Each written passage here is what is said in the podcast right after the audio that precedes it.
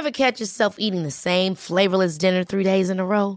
Dreaming of something better? Well, HelloFresh is your guilt-free dream come true, baby. It's me, Kiki Palmer.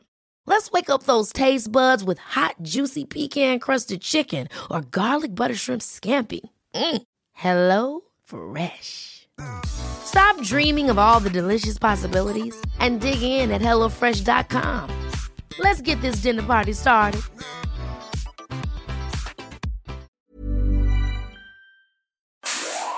Inicia las noticias de la tarde con Jesús Martín Mendoza en Heraldo Radio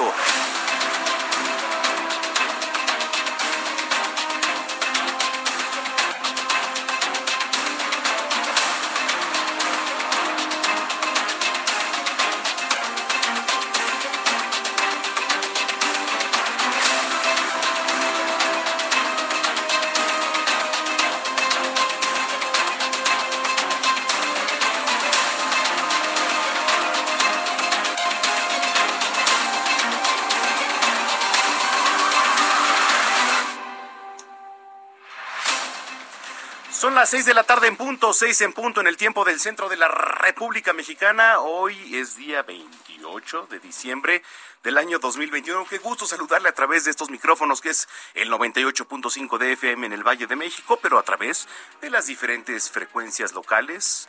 A lo largo y ancho de la República Mexicana saludamos a los que así lo hacen, de norte a sur y de sur a norte. Y también, por cierto, los que nos siguen también a través de nuestra página web, y también en Now Media Radio, que por cierto también nos escuchan en Beaumont, en Atlanta, en Chicago, en Houston.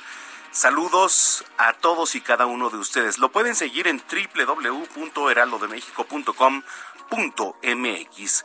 Eh, una tarde de, martes tranquila, la verdad. Eh, no se siente tráfico en las calles de la ciudad, por lo menos aquí.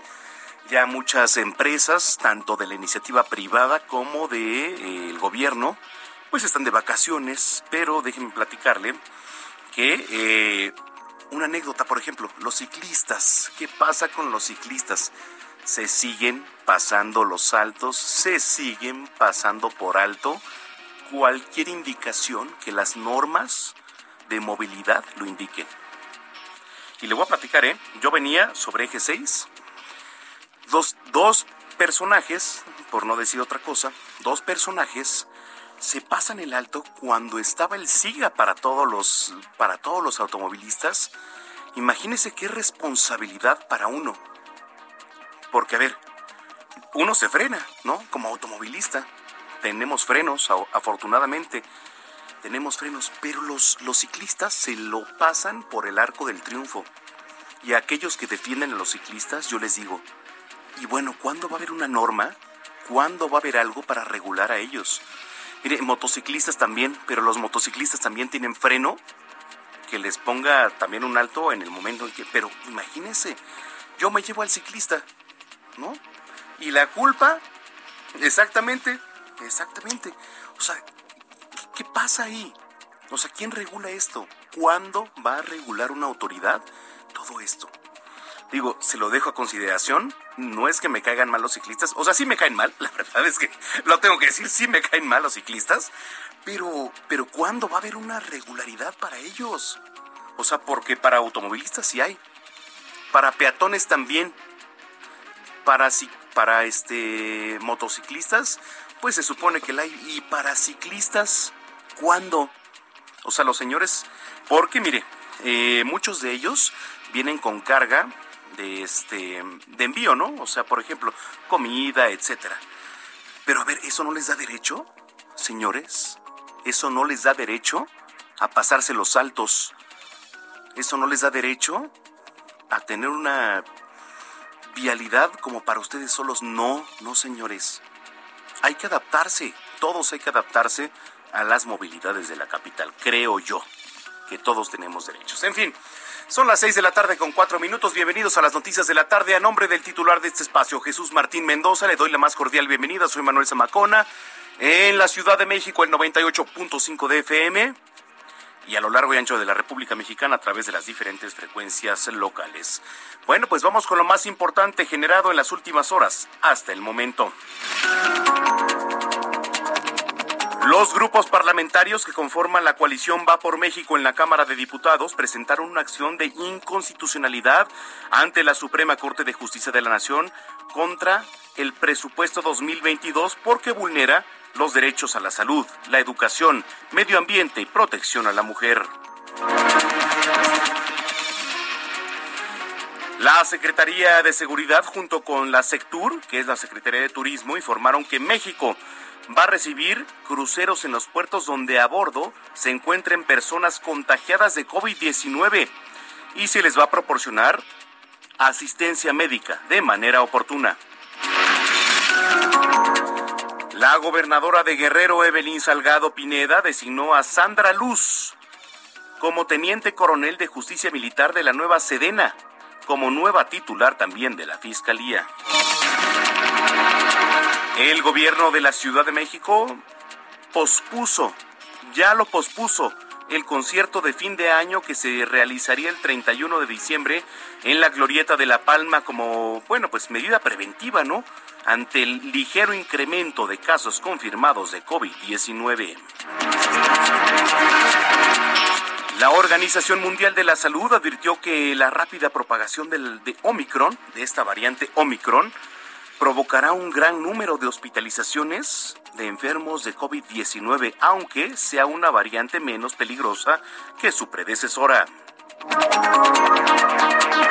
Le platico también que la NASA, la NASA informó que el asteroide YE15, YE15, de poco más de 7 metros aproximadamente, fue categorizado como potencialmente peligroso por la corta distancia a la que pasará a la atmósfera de nuestro planeta en el próximo 6 de enero de 2022. Vamos a ir con Javier Ruiz en las calles de la capital. ¿Cómo estás, Javier? Qué gusto saludarte. Muy buenas tardes. Manuel, ¿qué tal? Te saludo con gusto, excelente tarde. Nos encontramos recorriendo ya la zona centro de la Ciudad de México, en específico la avenida 20 de noviembre, donde vamos a encontrar ya problemas viales, que justamente llegando a la calle de Venustiano Carranza, tenemos cortes a la circulación debido a toda la afluencia de personas que visitan pues la verbena popular, la verbena del centro histórico. Es por ello que también tenemos constante cruce de personas. Hay que evitar pues todo este punto de preferencia utilizar el eje central Lázaro Cárdenas. El avance es mucho más aceptable en dirección a los ejes 1 y 2 norte. En lo que corresponde al doctor Río de la Nota en su continuación preservando, también ya con carga vehicular desde la colonia de los doctores y para quien desee llegar hacia la zona del eje central o más adelante para continuar hacia el eje 3 oriente y finalmente la cruzada San Antonio Abad presenta ya carga vehicular una vez que se deja Lucas Alemán y esta dirección al viaducto Miguel Alemán. De momento, Manuel, es el reporte que tenemos. Vamos a estar pendientes, Javier Ruiz, gracias. Estamos atentos, hasta luego, tardes. Igualmente para ti, Gerardo Galicia, en otro punto de la capital. Adelante, Jerry. Así me quedo Manuel, excelente tarde y tuvimos tiempo de recorrer el eje 2 Oriente, la avenida Congreso de la Unión. Es una buena opción para nuestros amigos que de la zona sur, del eje 4 sur, se dirigen hacia el centro histórico de la Ciudad de México. Pueden avanzar sin mayor problema hasta la zona de Fray Servando Teresa de Media. A partir de este punto sí van a encontrar asentamientos, pero hay que manejar con mucha precaución llegando a las afueras de la estación del metro Jamaica, línea 4. Se, están dando cita equipos de emergencia. El motivo, mi querido Manuel, una pequeñita quedó atorada en las escaleras eléctricas. Eh, están eh, elaborando ya paramédicos y personal de emergencia para tratar de liberar el pie de esta menor de edad. Así que si van a utilizar Congreso de la Unión, hay que hacerlo con precaución. Llegando al Metro Jamaica, hay unidades de emergencia estacionadas sobre esta vía. Y por lo pronto, el reporte. Correcto, regresamos contigo más tarde. Gracias, Gerardo Galicia. Excelente tarde. Igualmente. Y en otro punto, Israel Lorenzana. Israel, ¿dónde andas? Manuel Zamacona, muchísimas gracias. Es un gusto saludarte esta tarde. Pues nosotros tenemos información esta vez del circuito interior a partir de Marina Nacional y con dirección hacia la raza. En términos generales, la circulación es aceptable. Algunos asentamientos por quienes se incorporan a insurgentes y también los que siguen su marcha hacia la zona del aeropuerto capitalino. No hay que abandonar esta arteria, finalmente superando la zona del Paseo de la Reforma, la Calzada de Guadalupe, la circulación mejora hacia la avenida Oceanía. Si requieren de alternativa, el eje 3 Norte desde Mariano Escobedo y prácticamente en Cuitláhuac puede ser una buena opción para nuestros amigos con dirección hacia la calzada Vallejo. El sentido opuesto a través del circuito, la circulación sin ningún problema a buena velocidad con dirección hacia la zona de Benjamín Franklin o más allá, hacia el perímetro de Avenida Revolución. Manuel Zamacona, la información que te tengo. Gracias, gracias, gracias Israel Lorenzana. Bueno, pues vamos a estar muy pendientes. Gracias Israel Lorenzana y nos escuchamos más tarde. Hasta luego. Hasta luego. Son las seis de la tarde con cuarenta, no, con diez minutos ya. Está un poco mal aquí el reloj. Seis de la tarde con diez minutos. Eh, mire, hoy es martes, hoy es martes 28 de diciembre y pasaron muchas cosas un día como hoy. Amigos, bienvenidos. Los saludo desde la hermosa playa de aquí de las Islas Canarias. Sí, cómo no, sí, yo estoy aquí disfrutando en deliciosa hamaca. Puedo sentir el viento, pero esto es un día como hoy en la historia. 28 de diciembre 1886. En Estados Unidos, Josephine Cochrane recibe la patente de su invento, el primer lavavajillas funcional. Uno piensa que los inventores hacen cosas bien aparatosas, pero no, la tecnología también implica llegar hasta esos pequeños rincones que a veces ni nos damos cuenta.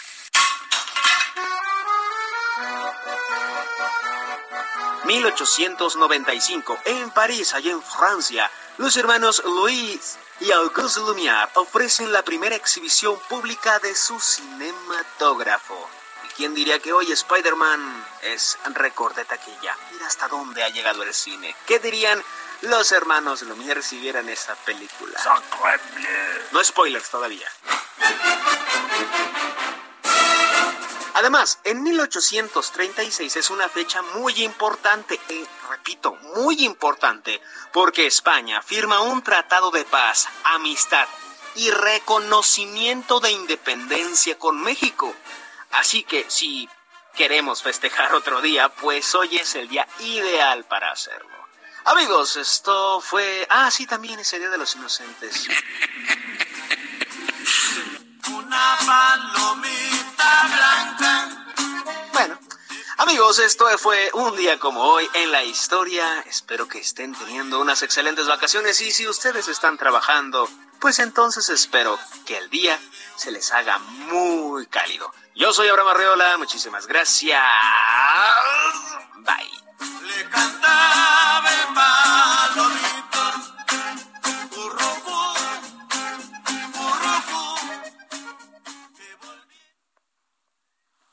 Bueno, sí es cierto, hoy es 28 de diciembre. No presten lana, ¿eh? No presten lana porque se la van a bajar, señoras y señores. Estaba entrando a la sección de tendencias aquí de, del Heraldo de México, pero no, mire, eh, pues ahora sí que porrista de la NFL y actriz de Baywatch desata su furia contra el abuelito y lo cachetea. Otra. Maestros del dialecto, los tres signos zodiacales que se destacan por su dominio de la ironía. Otra, imagínense. Los Simpson predicen su nuevo enero 2022. Esto es la exitosa serie. Bueno, que déjeme decirle que los Simpson, la verdad, los Simpson siempre han le han atinado, ¿eh? Le han atinado, pero bueno, pues ahí está.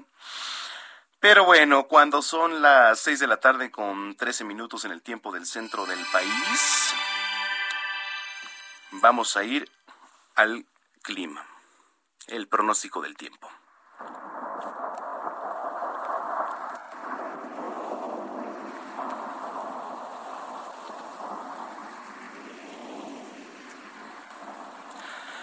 Oiga, a ver, le voy a informar sobre el clima. Déjeme encontrarlo porque aquí estaba. Aquí está. Oiga, ah, que estaba esperando la canción, sí, por cierto. El clima, señoras y señores, porque el clima también es noticia.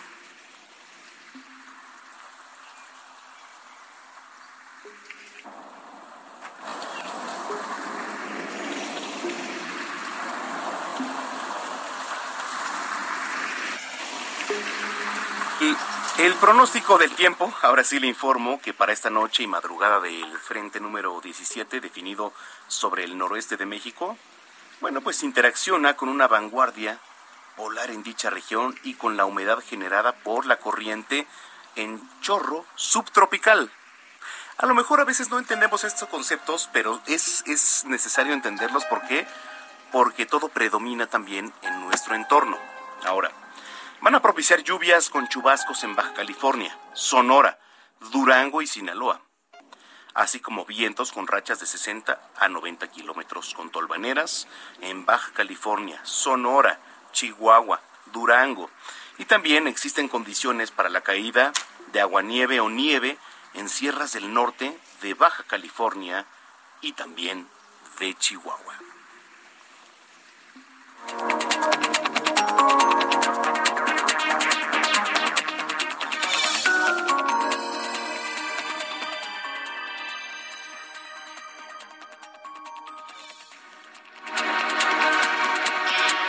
Pues son las 6 de la tarde con 15 minutos, las 6 con 15 en el tiempo del centro del país, el crucero MS Swiderdam.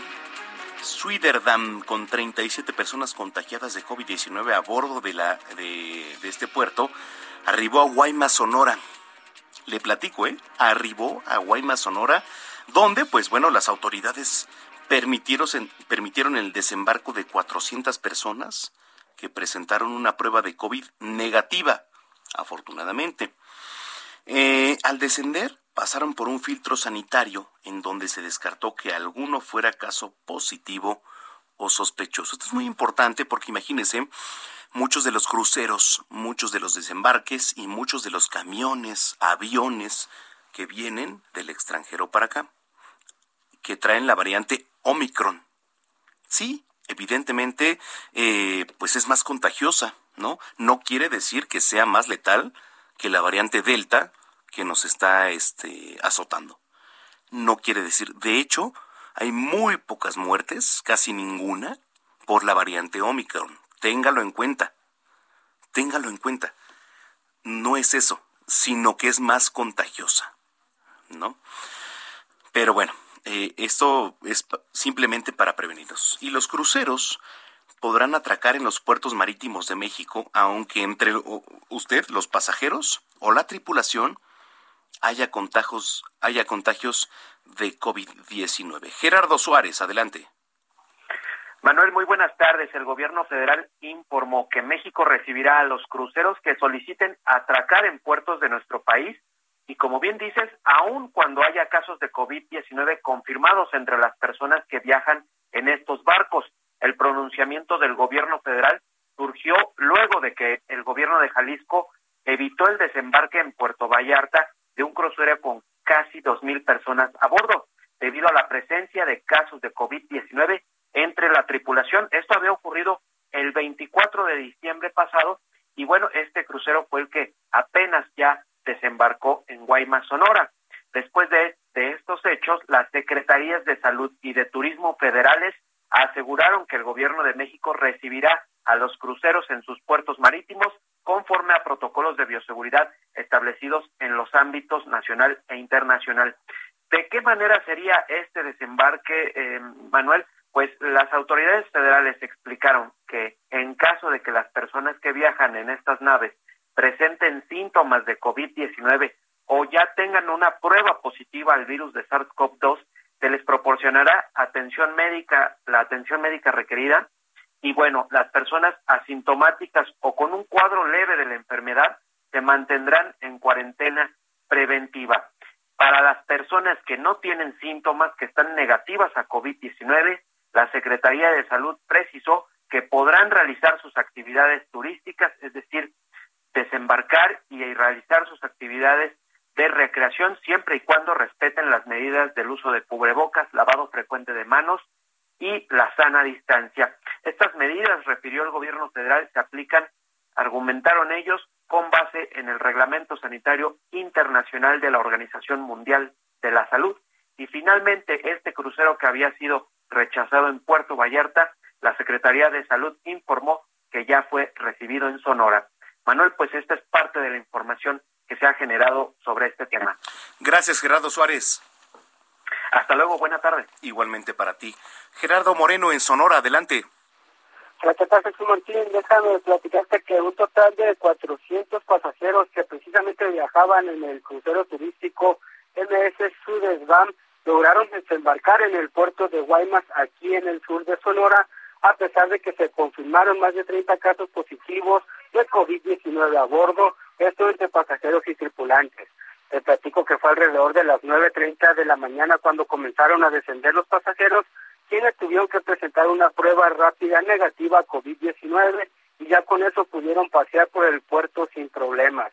José Luis Salomía Segarra, el secretario de Salud de Sonora, informó que en total se detectaron 30 casos positivos en 28 tripulantes y dos pasajeros, quienes ya se encontraban aislados en sus camarotes. Pero ¿qué te parece si escuchamos parte de lo que comentó el día de hoy?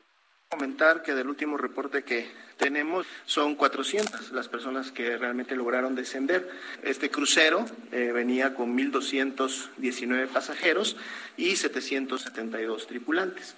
Ya desde el día de ayer nos había notificado vía el puerto de Guaymas que este crucero tenía en su interior personas que habían sido confirmadas a COVID-19.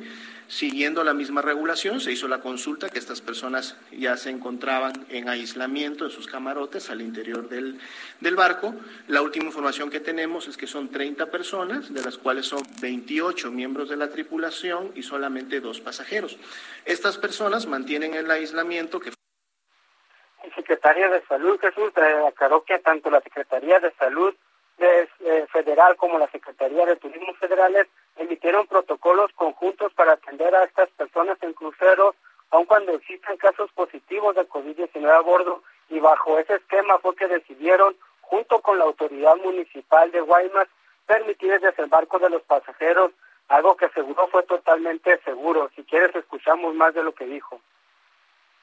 No existe un riesgo como tal. Eh, se integró un operativo formado por la Coesprisón y por la Secretaría de Salud. Se colocó un filtro sanitario al momento del descenso, es decir, se tomó la temperatura, se ofreció alcohol gel, se revisó que las personas tuvieran el cubrebocas y de haberse identificado algún caso sospechoso, se tenían pruebas rápidas de COVID-19 para proceder a la toma.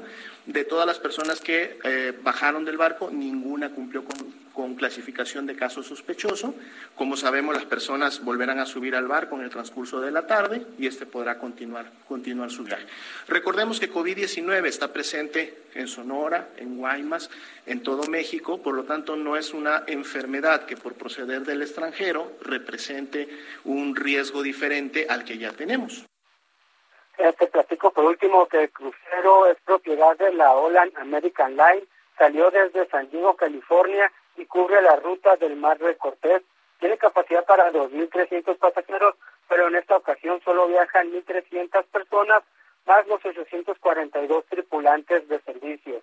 Eh, te platico que los pasajeros viajaron del crucero, tuvieron la oportunidad de realizar varias actividades turísticas, pero ya en punto de las 5 de la tarde, hora local, partieron hacia Topolobampo, Sinaloa, donde pues se anunció que las autoridades de ese municipio de Ajome anunciaron que ahí no permitirán que atraque el crucero ni que bajen los pasajeros por el riesgo que representa el contagio a COVID-19. Así el reporte desde Sonora. Correcto, Gerardo. Oye, en general el ambiente, ¿cómo están las cosas por allá para fin de año, allá en Sonora? Digo, la verdad es que es un estado muy padre, muy bonito, que me gusta mucho en particular.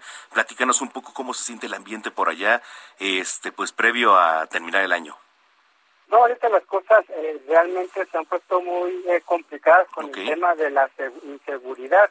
El día de hoy también pues se anunció el asesinato de dos personas allá en Cajeme, también al sur de Sonora, y pues eh, las cifras ya son bastante récord y eso limitó mucho la llegada de turistas y paisanos aquí al estado.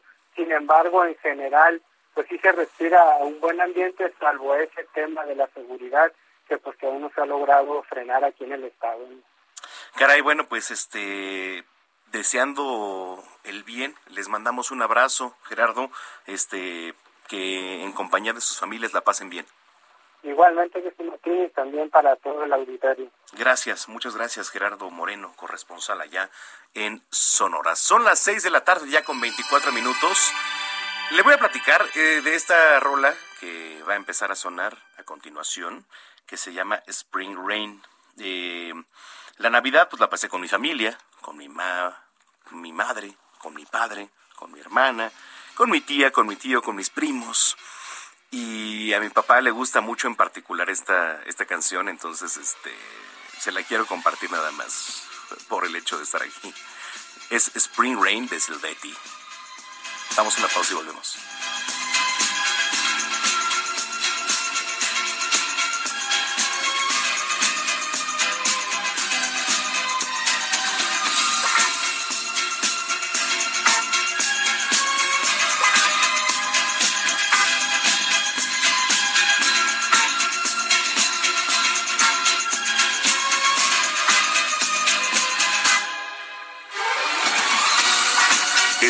Escuchas a Jesús Martín Mendoza con las noticias de la tarde por Heraldo Radio, una estación de Heraldo Media Group.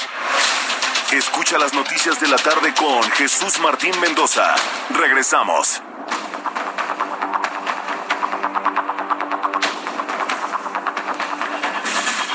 Son las 6 de la tarde con 30 minutos, 6 con 30 en el tiempo del centro del país. Gracias por continuar con nosotros aquí en la señal del 98.5 de FM en el Valle de México y a través de la señal de las diferentes frecuencias locales a lo largo y ancho de la República Mexicana. Si usted nos está viendo por acá en la cámara web, los invitamos también en www.heraldodemexico.com.mx. Bueno, a ver, ahí le va y escuche esto.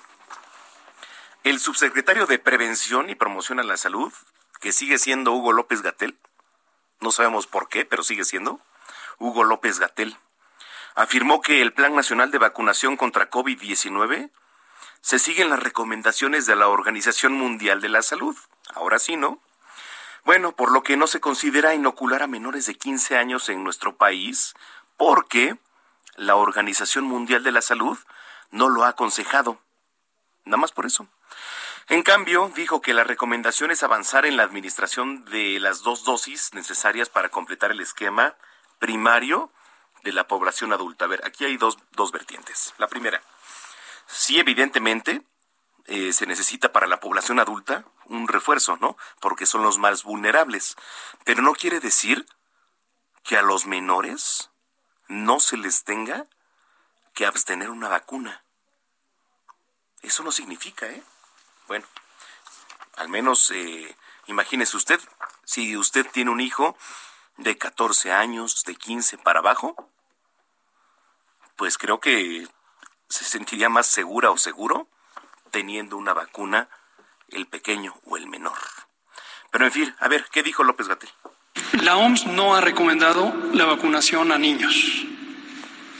Usted acaba de decir que la OMS recomendó que en Europa se vacunaran a niños. No, no. No se ha recomendado, la OMS, la Organización Mundial de la Salud, no ha recomendado la vacunación a niños. Hay que tenerlo muy claro. Y ha llamado repetidamente a que se priorice la vacunación con el esquema primario de personas adultas. Entonces, en México no estamos considerando vacunar a niños, en este momento a niños menores de 15 años. Se va a excusar de todo, ¿eh? López Gatel se va a excusar absolutamente de todo. Y ya lo escuchó. Yo, en lo personal, Manuel Zamacona, no le creo, pero absolutamente nada a ese señor, a López Gatel, quien por cierto agregó que a principios del siguiente año va a dar inicio a la vacunación anti-COVID de refuerzo para el personal educativo. Aseguró que el país registró una reducción en casos de pacientes con COVID-19 y una menor hospitalización de estas. Sí, evidentemente todo baja ahorita, ¿no? Por las inoculaciones por las vacunas, pero no por usted, señor López Gatel, no por usted, porque usted, su pronóstico era de 60 mil muertos. El pronóstico peor era de 60 mil muertos. ¿Y sabe cuántos van? Casi 300 mil, señor López Gatel. En fin, 6 de la tarde ya con 33 minutos en el tiempo del centro del país. Catherine Smallwood, una de las principales responsables de la Organización Mundial de la Salud, dijo que un rápido aumento de Omicron, como el que observamos en varios países, aunque bueno, pues se combine con una enfermedad ligeramente menos grave, va a provocar un gran número de hospitalizaciones, sobre todo entre los no vacunados. Esto está diciendo una autoridad de la Organización Mundial de la Salud, Catherine Smallwood, una de las principales responsables de la Organización Mundial de la Salud. Bueno, pues ahí lo tiene. Y bueno, es, un tema para el análisis, ¿no? ¿Usted cómo se siente transitando por las calles, no nada más de la capital, en su estado? ¿Usa cubrebocas? ¿Ya no lo usa en lugares públicos? Porque yo he visto muchas personas sin cubreboca, por ejemplo, ¿no?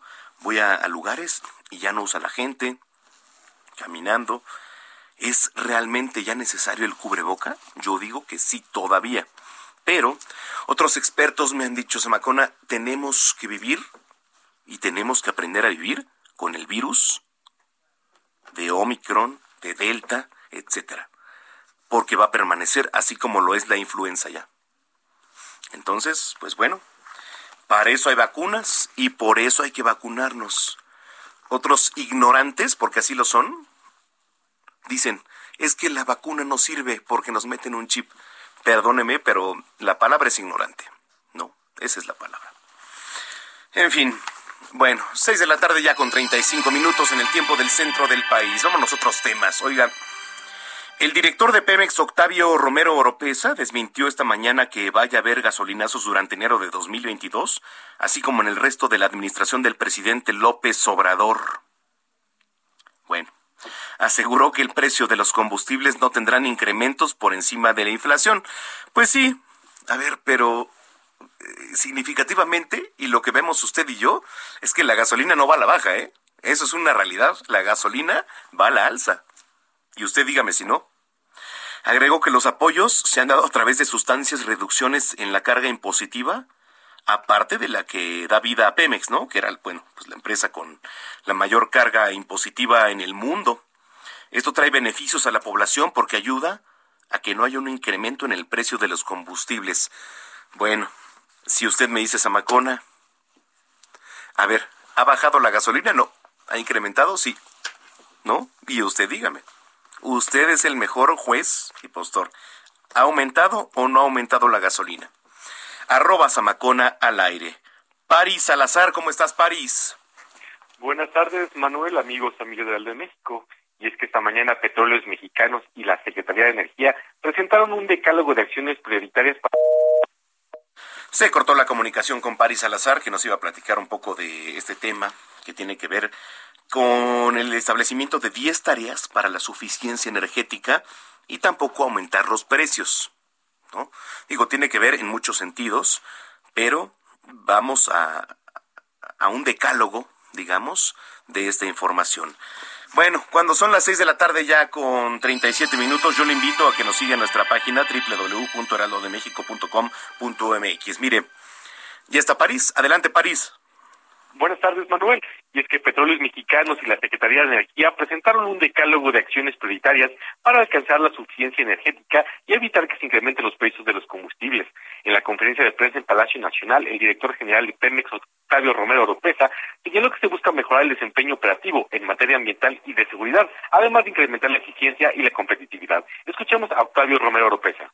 Las 10 tareas de Petróleos Mexicanos, de Pemex, que nos van a permitir alcanzar la autosuficiencia energética y garantizar que los precios de los combustibles no se incrementen, no incrementen su precio en términos reales, entre otras cosas.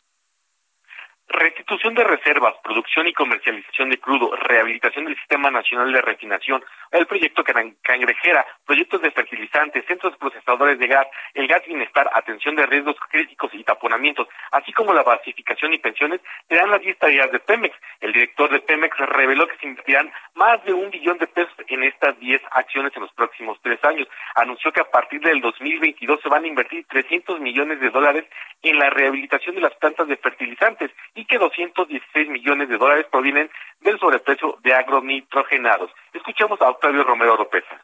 Para estas 10 tareas ya tenemos el presupuesto para este año, ya están en el presupuesto de petróleos mexicanos, es del orden de 388 mil millones de pesos y ya tenemos estimado lo que vamos a requerir, de acuerdo con lo que nos solicitó el presidente de la República, en el 23 y en el 24, que son 372 y 355 mil respectivamente.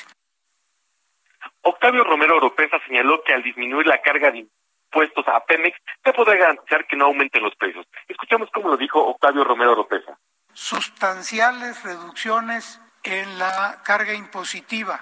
Esto, eh, aparte de que le da vida a Pemex, que era la empresa con mayor carga impositiva en el mundo, esto también trae beneficios para la población porque ayuda a que no haya un incremento en el precio de los combustibles. Es decir, eh, con, esta, con estas reducciones en los impuestos vamos a poder eh, cumplir con el ofrecimiento del señor presidente en el sentido de que los precios no eh, suban por arriba en términos reales en el país.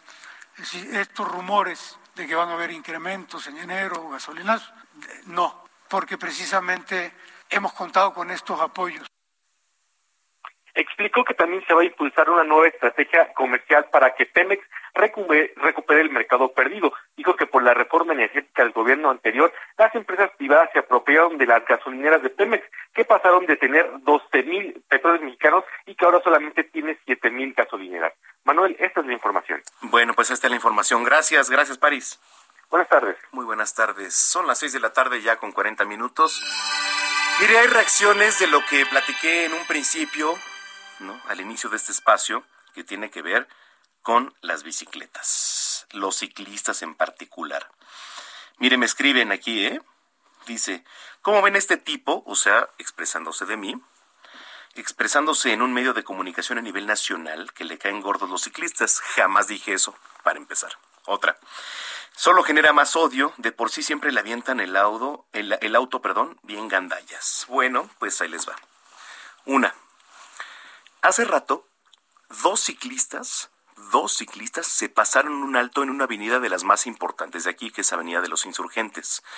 Uno iba perfectamente circulando y nos tuvimos que amarrar para que estos tipos, ciclistas, porque así me lo dijeron a mí, y entonces para mí también son tipos, eh, se frenaran, ¿no? Y, entonces eh, se frenaran estos tipos, porque así me lo dijeron, entonces pues ellos también. Eh, ¿quién los regula? O sea, a ver, ¿qué, autoridad les dice, oye, ¿sabes qué? Te pasaste el alto. Porque imagínese, uno viene a una velocidad promedio y desafortunadamente se los lleva, ¿no? Se los lleva el, el automóvil. ¿Y cuál es la culpabilidad para uno como automovilista? Pues sí, la mayor, evidentemente. ¿Y para ellos? ¿Por su irresponsabilidad? ¿No? Y ahorita ya en Twitter nos están cayendo, ¿eh? Es que como, y se lo voy a leer textualmente, y a manera de debate, ¿eh? no, no a manera de agresión. Me dice Jorge, ¿cómo ven a este tipo expresándose en un medio de comunicación a nivel nacional que le caen gordos los ciclistas? Solo genera más odio. De por sí, siempre les avientan el auto bien gandallas. Mire, ya van dos, eh, estimado Red Escucha, ya van dos. Otro, venía sobre insurgentes. Se salen del carril un par de ciclistas por querer rebasar a los demás ciclistas que van en su vía de tránsito. ¿No? Y entonces nos tenemos que frenar, pero imagínese que le damos un empujón a esas bicicletas, ¡pum! van para abajo. ¿De quién es la culpa? Seguramente del automovilista. ¿Y quién regula? A los señores ciclistas. No hay una regulación. Para peatones hay alertas para motociclistas también, que por cierto es otro tema, ¿eh? El de los motociclistas. Pero ahora, con el tema de las entregas a domicilio de, pues llámese eh, Rappi, Didi Food, lo que usted quiera, aumenta más el riesgo. Y entonces si se pasan el alto, la culpa es del automovilista. Pues no, señores, claro que no. La culpa es de ellos por irresponsables, por pasarse el alto, por no respetar las normas. Y eso sí lo sostengo, ¿eh? Porque nadie regula a estos señores. Y síganme escribiendo en redes sociales. Y mire, la vicereportera CDMX también dije, también dice, ¿dónde lo dijo? Pues yo la invito también a un debate a la señorita vicereportera. Con todo el respeto que se merece. Pero no se vale. No se vale eso, señores. Tenemos que respetar todos las vías de comunicación, las vías de este de pasaje, las vías que todos transitamos todos los días. ¿Vale? Son las seis de la tarde ya con 44 minutos en el tiempo del centro del país. Oiga, por cierto, aquí el gobierno de la capital eh, pospuso, si usted tenía planeado ir al concierto, pospuso el, el concierto de Año Nuevo, de fin de año, que se iba a realizar ahí en la Glorieta de La Palma y eh, adelantó el cierre de operaciones de la verbena navideña para el 30 de diciembre. La decisión se tomó para salvaguardar la salud de los capitalinos y como medida preventiva ante el ligero incremento de casos confirmados ya de COVID-19. Bueno, digamos que es en congruencia, ¿no? Con la determinación que va a fortalecer estas medidas preventivas en el Zócalo, de tal manera que los días 28, 29 y 30 de diciembre, el encendido de la luminaria de Sembrina se va a llevar a cabo a las 6 de la tarde con 30 minutos. La administración de Claudia Sheinbaum hizo un llamado a las y los capitalinos para respetar las medidas sanitarias, vacunarse si tienen algún pues rezago, digamos, o acudir por dosis de refuerzo si está dentro del rango de edad programado. Bueno, pues ahí lo tiene.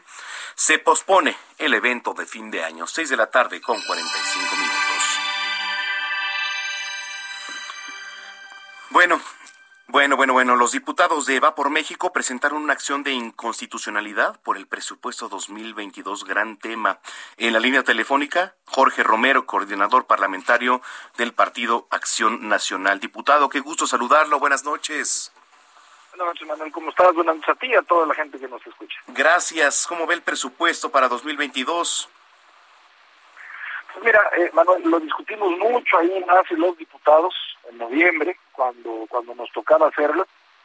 Y pues nosotros creemos que es un presupuesto que cubre las necesidades del presidente, no las necesidades de este país. Es un presupuesto que se impuso por la fuerza de su mayoría. Ellos, este Manuel, que tanto se quejaban de, ah, que, este, que abusivos eran en otros regímenes por aplastar a las minorías, ahora ellos en una versión quíntuple, ni en una sola de las prácticamente dos mil propuestas que los que no obedecemos al presidente hicimos, eh, pues estamos convencidos de que ahora lo que lo que viene es este acto que realizamos la coalición Va por México, PAN, PRI y PRD, de presentar una acción de inconstitucionalidad, cosa que nunca antes se había hecho, contra este presupuesto, Manuel, porque consideramos que es un presupuesto regresivo y que, insisto, cumple con los con las necesidades de un presidente, no de las miles, cientos de miles de personas que por un tren Maya o por una refinería se están quedando sin medicamentos, se están quedando sin atención médica, se están quedando sin estancias infantiles, se están quedando sin mayor seguridad en sus municipios. Pues sí, sí. Y por eso estará en manos de la Suprema Corte, Manuel. ¿Qué prioridades serían las que tendría que ser el presupuesto 2022, Jorge?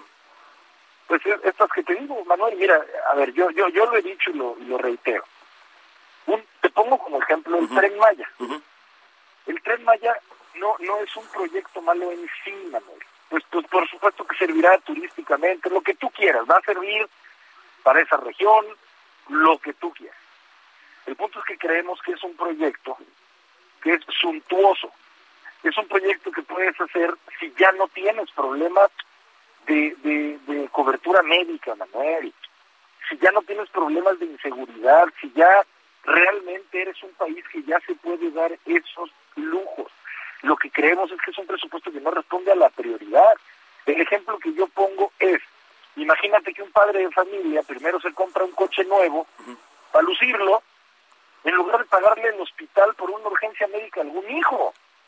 Pues es que no es si tú te mereces o no un coche nuevo, a lo mejor te lo mereces porque has trabajado mucho, pero no puede ser que esté por encima de algo que es prioritario, que está antes de tener un coche nuevo. Y eso es el presupuesto, no es solo el tren Maya, Manuel.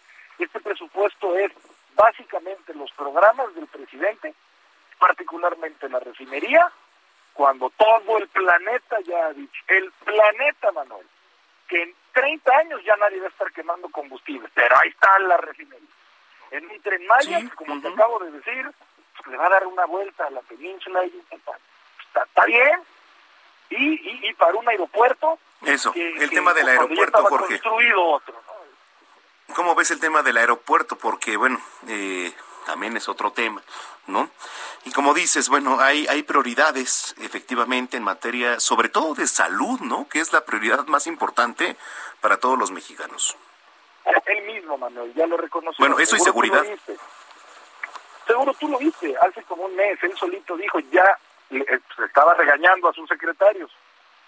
Él lo dijo, ya no quiero más excusas, tiene que haber medicinas. Ah, bueno pues eso significa que él reconoce que no hay medicina. Y, y no hay nada más importante, incluso creo yo, Manuel, antes que la seguridad, que por supuesto también es prioritario. Dime tú si hay algo más importante en tu vida, o los que me están escuchando, díganme si hay algo más importante en nuestra vida que un ser querido, que la vida de un ser querido, la salud de un hijo, o la salud de una mamá.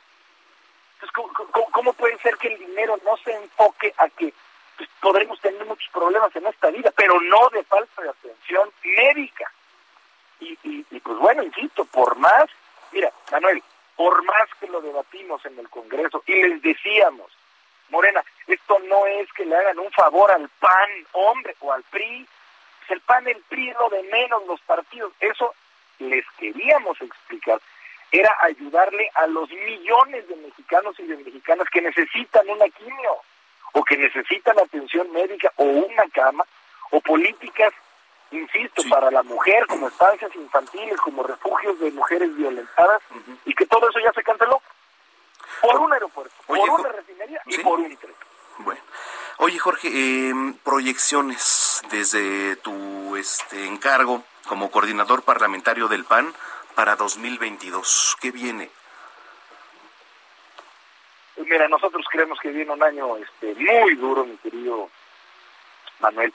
Por lo menos en términos de, del Congreso. Se vienen pues, las principales reformas constitucionales que, que este gobierno ya ha anunciado que quiere que quiere sacar son solamente conocemos el contenido de una que es la reforma energética pero pues es un mal augurio Manuel porque así como viene esta reforma eléctrica pues el PAN sencillamente no la puede aprobar así como viene simplemente no es posible por muchas razones si quieres que abunde pues lo hago pero por muchas razones que a nuestro juicio consideramos que es una ley regresiva con la falsa bandera de que estamos perdiendo soberanía energética, nos quieren regresar 40 o 50 años en el pasado. Y todo esto te lo podría argumentar de manera precisa, este, Manuel. No conocemos las otras dos, pero nos han cantado que viene una reforma sobre la Guardia Nacional y otra reforma electoral. Pero si la de la Guardia Nacional, Manuel, consiste en militarizar este país, pues evidentemente que vamos a estar en contra porque para eso no son las Fuerzas Armadas. Y si la electoral es casi casi como ahorita ves que los ves briosos, para un sentido casi casi de desaparecer al Instituto Nacional Electoral, bueno, pues sobre nuestro cadáver, sobre el cadáver de Acción Nacional. Sí, es lo que estaba escuchando. Oye, Jorge, pues eh, yo te agradezco mucho que hayas platicado con nosotros. Este, mm, vamos a estar muy al pendiente eh, para el año 2022, ahora que, que, regresemos por acá. Esperemos tenerte pronto aquí en estudio, en cabina, y platicar de muchas cosas que le este, conciernen al Congreso. Va a ser un honor, Manuel. Eh, primero Dios. Un saludo a ti, a todos, y felices fiestas. Igual para ti, Jorge Romero. Gracias. Es Jorge Romero, coordinador parlamentario del Partido Acción Nacional ahí en el Congreso. Mire, eh, nos escriben por aquí en las redes sociales. Eh, está muy caliente el tema de las bicicletas, pero es que yo le voy a decir, a ver, no es que yo odie a los ciclistas, ni mucho menos, ¿eh? A ver, lo único que estoy pidiendo es respeto. Es respeto para todos y cada uno de nosotros. Si ustedes, señoras y señores, que andan en bicicleta, tienen una ciclovía, tienen una parte para andar, háganlo. Pero cuando se salen de ese, pues digamos, eh, perimetraje, que lo tienen designado, nos van a meter en problemas a los ciclistas, evidentemente, digo a los automovilistas. Entonces, eh, es lo único que estoy diciendo y gracias por sus comentarios de respaldo, Daniel, eh, muchas gracias, ya te leí, ya te leí este, y también nos están siguiendo bastante gente por acá, y yo invito a la bicireportera, a que nos marque en este momento y nos diga y entremos en un debate de verdad, ¿eh? aquí, simplemente para hacer respetar lo que se tiene que respetar. No hay más.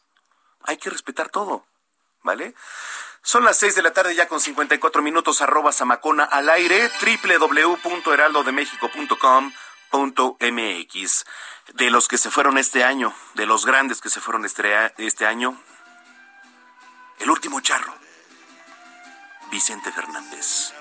Y con la que cerraba concierto, ¿eh? Una de sus canciones, que se llama A mi manera. Pausa.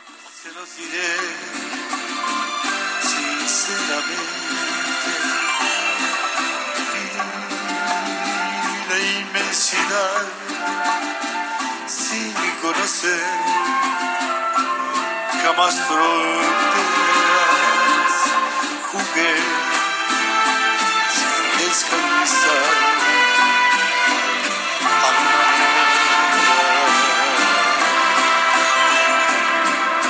Jamás viví una Escuchas a Jesús Martín Mendoza con las noticias de la tarde por Heraldo Radio, una estación de Heraldo Media Group. Escucha las noticias de la tarde con Jesús Martín Mendoza. Regresamos.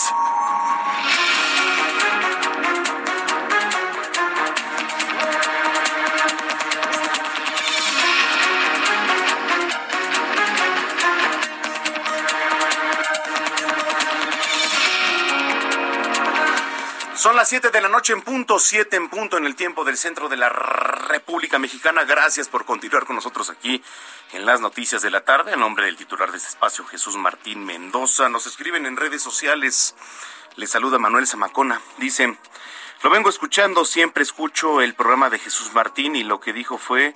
Eh, irresponsablemente de dos ciclistas no respetaron el alto que tenían en eje 6.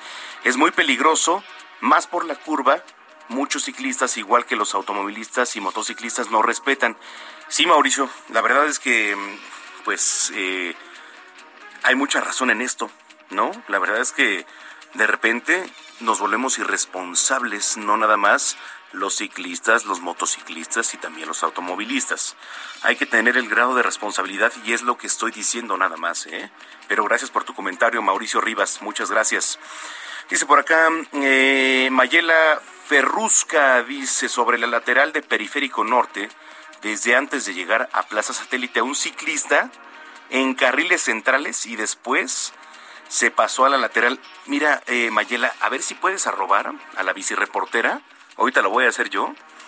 Este, pues para también hacer ruido, ¿no? O sea, que vean las responsabilidades de cada quien. Mire, un ciclista, y lo está diciendo una usuaria en tiempo real, ¿eh? Mayela Ferrusca, en tiempo real, acaba de tomar una fotografía, nos la acaba de mandar aquí a este espacio, circulando un señor antes de llegar a Plaza Satélite, en carriles centrales. Imagínese, o sea, uno va circulando por ahí. Ay, Zamacona.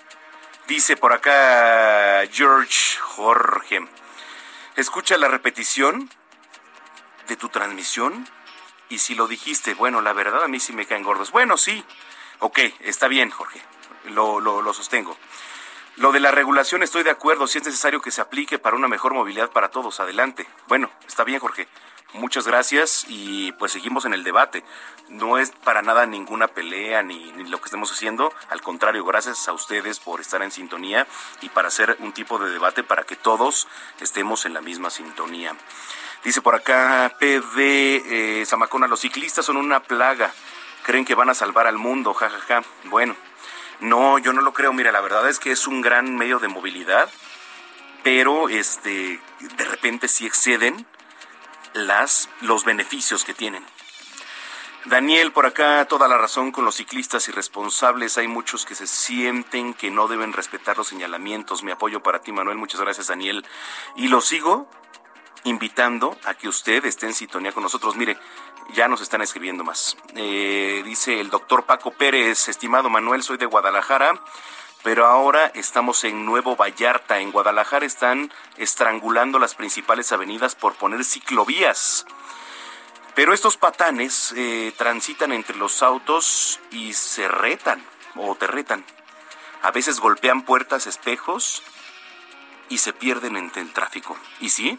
Evidentemente también tienes mucha razón, doctor Paco Pérez. Gracias por tus comentarios y un saludo allá hasta la perra tapatía, ¿eh? Un gran saludo hasta la perra tapatía. Son ya las 7 de la noche con 3 minutos en el tiempo del centro del país. Gracias por continuar con nosotros. Eh, vamos con lo más importante generado ya en las últimas horas. Déjeme le platico que Jorge Romero, coordinador parlamentario del PAN, declaró en entrevista aquí, en este espacio con el Heraldo Radio, el presupuesto de 2022 se impuso por la fuerza y únicamente cumple con las necesidades del Poder Ejecutivo y no el de millones de mexicanos porque prioriza proyectos lujosos como el tren Maya y no atiende los problemas de desabasto de medicamentos y de atención médica, por lo que es un presupuesto que no responde a las autoridades del país. Este es un presupuesto que se impuso por la fuerza de su mayoría, que consideramos que es un presupuesto regresivo y que, insisto, cumple con los con las necesidades de un presidente, no de las miles, cientos de miles de personas que por un tren Maya o por una refinería se están quedando sin medicamentos, se están quedando sin atención médica, se están quedando sin estancias infantiles, se están quedando sin mayor seguridad en sus municipios. Pues sí, sí. Y por eso estará en manos de la Suprema Corte, Manuel. Es la voz de Jorge Romero. Bueno, en las últimas 24 horas México sumó 4.426 nuevos casos de COVID y 125 muertes, con lo que se acumulan 3.956.372 contagios y 298.994 defunciones de acuerdo con el informe de la Secretaría de Salud. La Secretaría de Salud de Nuevo León encabezada por Alma Rosa Marroquín, aseguró que oficialmente inició la cuarta ola de COVID-19 en Nuevo León, al registrar un incremento importante en los casos confirmados en los pasados días. Durante el mismo evento, la funcionaria presentó un mapa de la incidencia local de casos de COVID-19. Ahí se encontró que municipios como por ejemplo San Pedro Garza García y también Santiago así como otros tres del norte del estado, representan mayor número de casos activos, por lo que se espera que sean los primeros en tener situaciones de riesgo. Hombres con armas largas atacaron este martes la fachada de la jefatura de tenencia de la comunidad de San Lorenzo en el municipio de Uruapan. El reporte de las autoridades locales refiere a dos sujetos fuertemente armados que arribaron a la jefatura de tenencia y dispararon contra la fachada para después abordar un vehículo y darse a la fuga. Este martes, fuerzas de seguridad del régimen talibán dispararon tiros de advertencia en Kabul para dispersar a grupo de mujeres que protestaban ante las restricciones impuestas contra ellas en Afganistán. Las mujeres marcharon por las calles de la capital hacia el Ministerio de Promoción de Virtud que aplica la ley islámica según la interpretación de los talibanes. Grecia, vámonos a Grecia, registró hoy un alza en los contagios diarios de COVID. Rompió récord. 21.657 casos derivado a la propagación de la variante Omicron, que se ha convertido en la prevalente en los últimos días. Y en tanto, España registró el número más alto de contagios de coronavirus y algunas regiones están examinando aplicar nuevas restricciones sociales. En las últimas horas reportaron 214.619 casos, lo que llevó al número de récord, que son 1.206 contagios nuevos por cada 100.000 habitantes.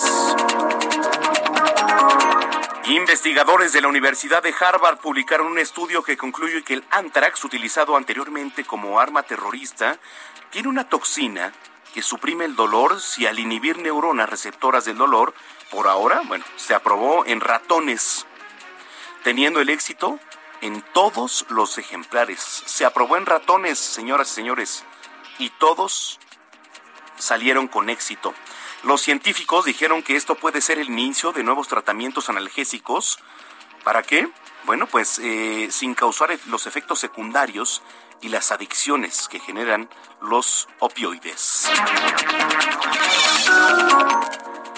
Bueno, pues China emitió una queja contra Estados Unidos ante la ONU por los satélites del programa Starlink de SpaceX. El empresario Elon Musk los cuales presuntamente, bueno, pues estuvieron a punto de, colisionar ¿eh? con una estación espacial de Tianjong. Autoridades del país asiático aumentaron que se puso en riesgo la seguridad de astronautas chinos. Por el momento, La Organización de las Naciones Unidas no se ha pronunciado al respecto.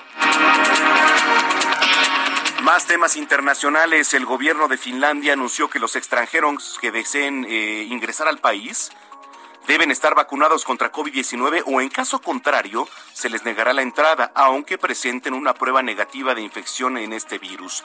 Las únicas excepciones son en personas que solicitan ayuda humanitaria y en personal sanitario o que trabaje en sistemas de transportes. Oiga, y científicos egipcios eh, desenvolvieron digitalmente los restos momificados del faraón Amenhotep, número uno, Amenhotep I, revelado detalles tentadores sobre la vida y muerte del rey egipcio por primera vez desde que se descubrió esta momia en 1881. La momia era tan frágil que los arqueólogos nunca se habían atrevido a exponer los restos. ¿Qué lo convierte esto? En la única momia real.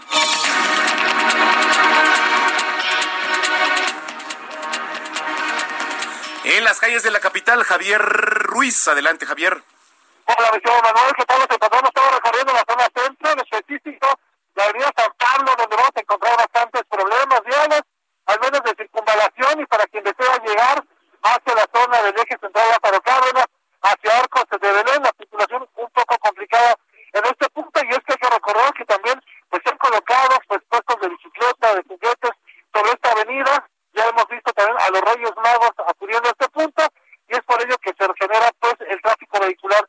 De la misma manera y con condiciones similares el eje 1 oriente, la avenida Anillo de Circunvalación, prácticamente desde el eje 1 norte y para llegar a Corregidora o para llegar hacia la avenida Fray Fernando Teresa de Norte, la circulación totalmente complicada, a vuelta de rueda, aunado a ello pues el constante cruce de tratados, hay que tomarlo en cuenta y manejar con bastante precaución. Y finalmente el viaducto a esta hora ya desde la zona de la y en dirección hacia la avenida Congreso de la Unión, hacia el eje 3 Oriente, el avance también ya es lento, una vez que se llega a estos puntos, no sabemos utilizar el eje, el eje 4 Sur, la avenida Xola, el avance es mucho más aceptable para quien desea llegar hacia el oriente de la Ciudad de México. Por el momento, Manuel, es el reporte que tenemos. Gracias, Javier Ruiz.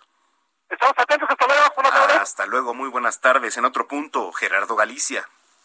Recorriendo el anillo periférico al oriente de la capital, Miguel Manuel, y hemos encontrado un avance realmente aceptable desde la zona del eje 5 sur y para quienes se dirigen hacia la calzada Ermita Iztapalapa. Solo hay que tener precaución llegando a la colonia Constitución. A esta altura se ubica el parque lineal que está colocado justo en el camellón del anillo periférico y es justo en este punto donde se ha colocado una de las llamadas eh, villas navideñas o paseo nevado. Hay nieve artificial y cientos y cientos de pequeñines disfrutando de las atracciones navideñas. Así que habrá que tomarlo en cuenta esta situación en la que genera el rezago periférico en ambos sentidos. Para mayor referencia, ocurre muy cerca de la casa de Ermita Iztapalapa, pero superando la zona, el desplazamiento mejora. Por lo pronto, el reporte seguimos muy pendientes. Bueno, estamos pendientes porque sin duda esas atracciones y sobre todo en esta época del año, pues este genera un poquito, mira, si ya no hay tráfico en la capital, digo, o ha disminuido por lo menos al 50%, eh, sobre todo en estos puntos, Gerardo, este, siempre se vuelve neurálgico, ¿no? Entonces, tomar siempre las precauciones debidas. Así es, Miguel Manuel, y además de las precauciones, respetar el reglamento de tránsito, ya tenemos a muchos automovilistas que de plano están estacionando en el camellón y banquetas del periférico sur, oriente.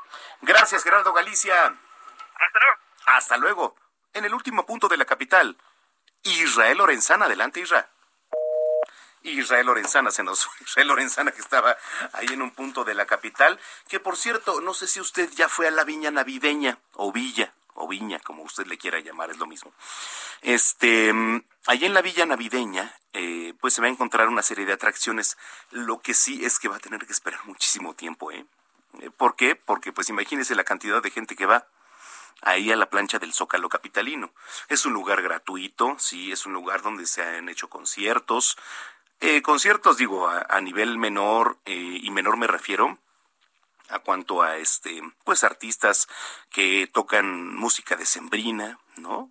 Quizá no conocidos por muchos, pero también hay Rueda de la Fortuna, hay un túnel que le llaman el túnel de, de este, de hielo, y bueno, también es una atracción extra.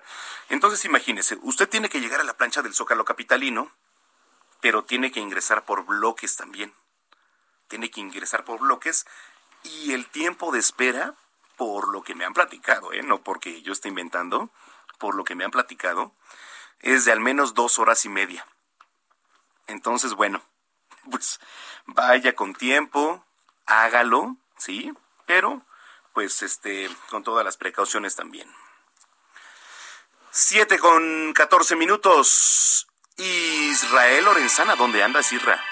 Manuel, muchísimas gracias. Pues ahora la información corresponde al perímetro de la zona de la México Pachuca. Ya hemos recorrido parte de la vía Morelos desde Centenario y con dirección hacia la zona de San Cristóbal Centro, perímetro del Estado de México.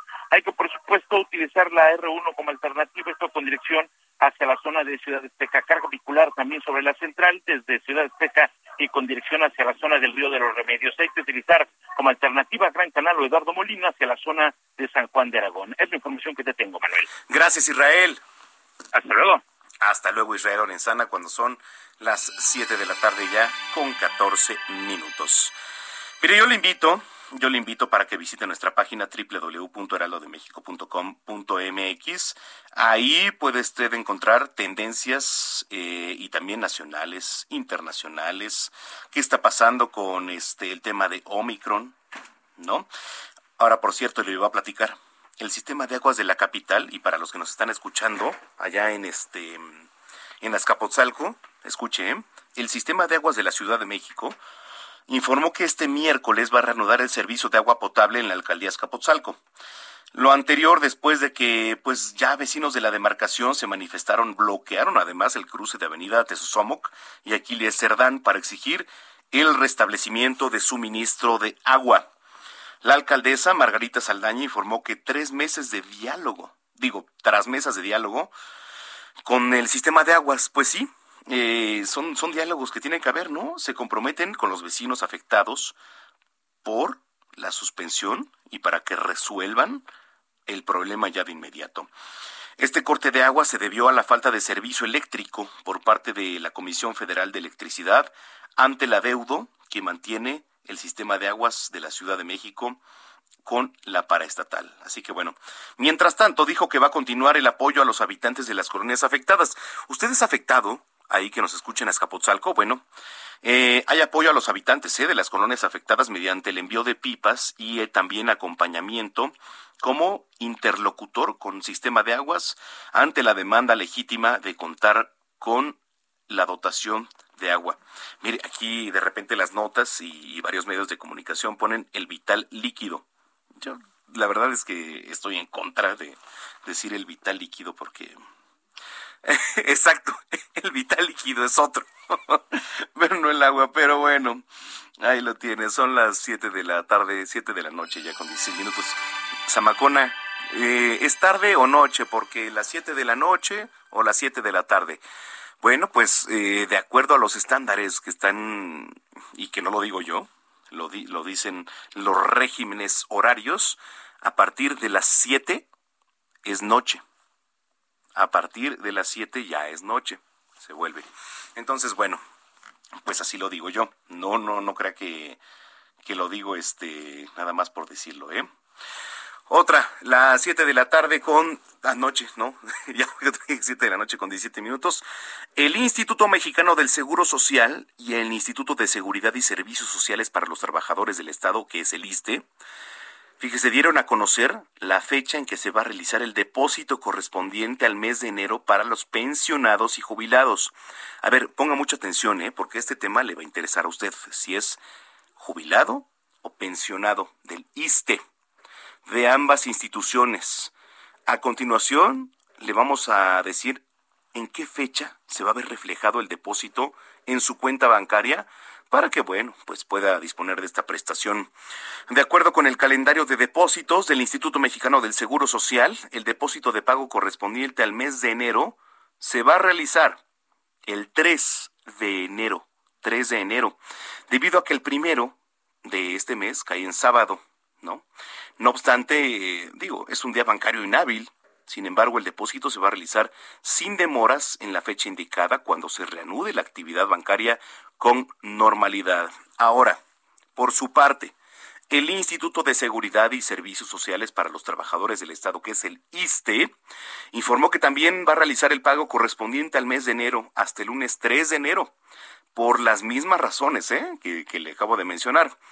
Ya el ISTE, bueno, el IMSS dice, emitieron una serie de recomendaciones para que los jubilados realicen el cobro de su dinero de manera más segura y entre estas sugerencias destacan acudir acompañado a realizar el cobro por una persona de confianza.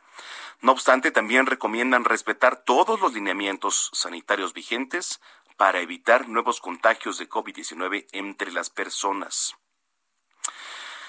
Otra de las recomendaciones en las que se hace énfasis es acudir a realizar el cobro en los días posteriores a la realización del depósito, debido, bueno, pues a que se busque evitar las aglomeraciones entre los centros bancarios donde las pensionadas o pensionados realicen el cobro de su dinero. Y ya para finalizar, rápidamente le platico, para finalizar, se recuerda a los afiliados a las instituciones antes mencionadas que el cobro de las pensiones también se puede realizar también se puede realizar en diferentes tiendas de autoservicio y que se puede realizar compras directamente con la tarjeta en los auto, en los este establecimientos ya mencionados.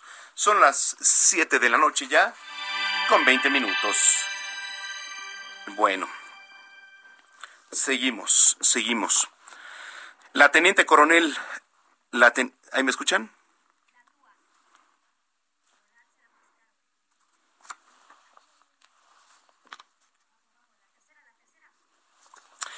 Bueno, seguimos.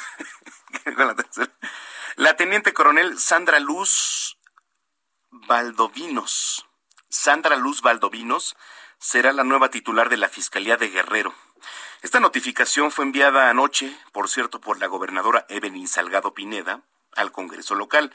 El nombramiento será dado a conocer ante el Pleno durante, pues esta noche ya, cuando se le tome en protesta. Vamos a estar muy al pendiente de lo que ocurra con este nombramiento. Bueno, eh, otra, otra. El presidente de la Junta de Coordinación Política del Senado, Ricardo Monreal, dijo que frente a las injusticias y tropelías en la detención arbitraria de José Manuel del Río Virgen, ¿usted recuerda este personaje? ¿No? Hace pocos días mencionado. Dice, no podemos actuar con neutralidad, pero tampoco con tibieza, mucho menos caer en los extremos, pero sí luchar para que prevalezcan en México el Estado de Derecho y la presunción de inocencia. ¿Qué está haciendo Ricardo Monreal? Llamando a los ciudadanos del estado de Veracruz, a sus pares y a sus militantes, a asumir una postura que con claridad, objetividad y argumentos eviten caer en una síncope política, ¿no?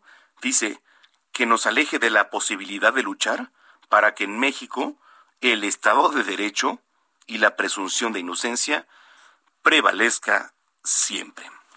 Bueno, pues él lo tiene. Parte de las palabras de Ricardo Monreal, que sin duda también ha sido un actor político, que ha estado en el ojo del huracán y ha estado en el ojo del huracán. ¿Por qué?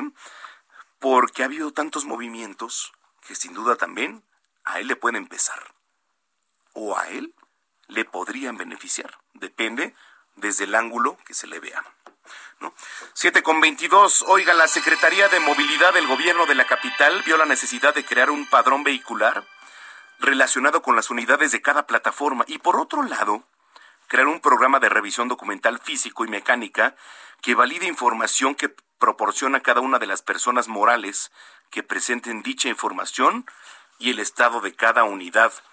El registro de las unidades del servicio de transporte de pasajeros privado, especializado por cierto con chofer, lo efectúan los titulares de la constancia de registro, el cual se lleva a cabo a través del medio electrónico denominado Camobi.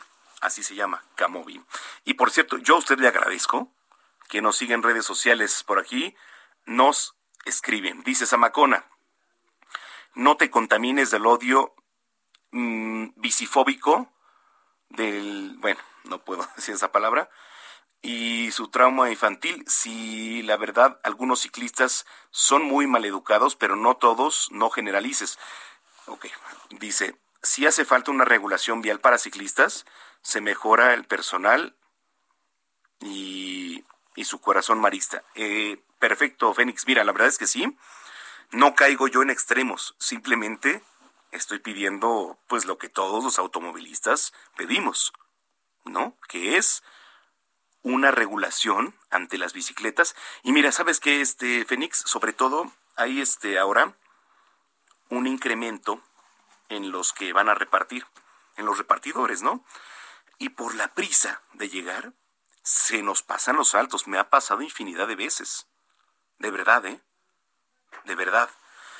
Pero bueno, este, gracias, este Fénix, por escribirnos, claro que sí. Eh, nos escribe Juvenal eh, Zamacona, dice amigo, una pregunta. ¿Por qué de esperar que el tren se mueva de mi camino? Tengo tres cuartos de hora esperando que se mueva y sigue parado.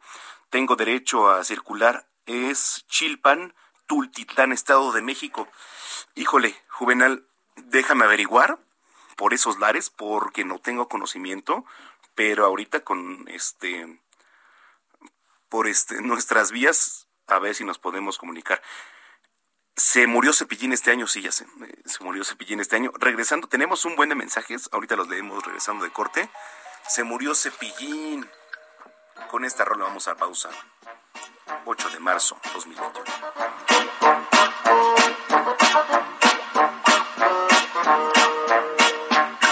En un bosque de la China, la chinita se Escuchas a Jesús Martín Mendoza con las noticias de la tarde por Heraldo Radio, una estación de Heraldo Media Group.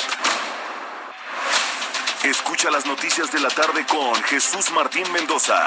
Regresamos.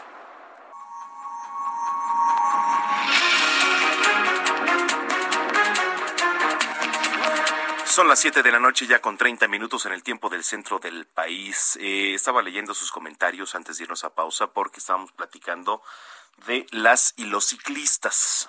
Pero bueno, sigo leyendo por acá. Dice Juvenal, amigo, una... Ah, bueno, este ya lo leí. Dice SC Reyes, los ciclistas se han vuelto un problema, se sienten intocables por el hecho de venir a bordo de una bicicleta. No respetan nada ni a nadie, ponen en riesgo sus vidas y la de los automovilistas y a la hora del accidente, el automovilista pues es el culpable. SC Reyes, yo estoy completamente de acuerdo contigo, la verdad. Por acá dice, mm, voces, eh, dice, nunca dijo que los odia, dijo que le caen gordos los ciclistas, como yo creo que la mayoría de los que vivimos en esta ciudad, nos caen mal, no puedo decir la palabra que usted me puso por acá, pero dice por irresponsables que no respetan un semáforo, pues sí. Gabriel Muñoz dice, Zamacona, yo vivo sobre la Picacho Ajusco y todos los fines de semana sufrimos con el riesgo de encontrarnos uno o varios pasándose el alto o circulando por carriles centrales de bajada. Mire, yo no sé si usted eh, me venga escuchando, platíqueme, porque es la realidad. O sea, como, como son intocables los ciclistas, ¿y a qué me refiero con intocables? Y que me diga alguien lo contrario, pues a que no tienen una regulación. Mire, si un ciclista, si un ciclista se pasa el alto, no pasa nada. Si un ciclista eh, rompe las reglas, no pasa nada. Si un automovilista las rompe, pues evidentemente pasa algo, ¿no? ¿Y quién los regula? Luego me voy a ir con los motociclistas, que es otro tema también, pero en mucho menor escala. Y le voy a decir por qué. Porque son más frágiles los ciclistas. No, no se me pongan también aquí al brinco, ¿eh? No es cierto. Pero bueno, a ver, yo lo invito a que debatamos aquí en arroba samacona al aire. Arroba samacona al aire.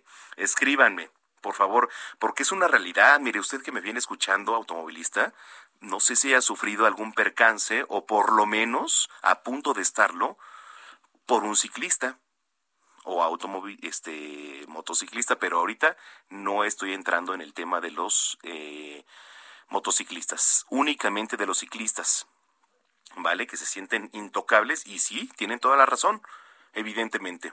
Yo estoy de esa postura. En fin, es mi postura y listo. Cada quien es libre de expresar lo que queramos, ¿no? Pero bueno, oiga, ya en otros temas, mediante un operativo en conjunto por la COFEPRIS y la Profeco, en dos supermercados de la capital se inmovilizaron 1.464 unidades de productos como, por ejemplo, aceitunas.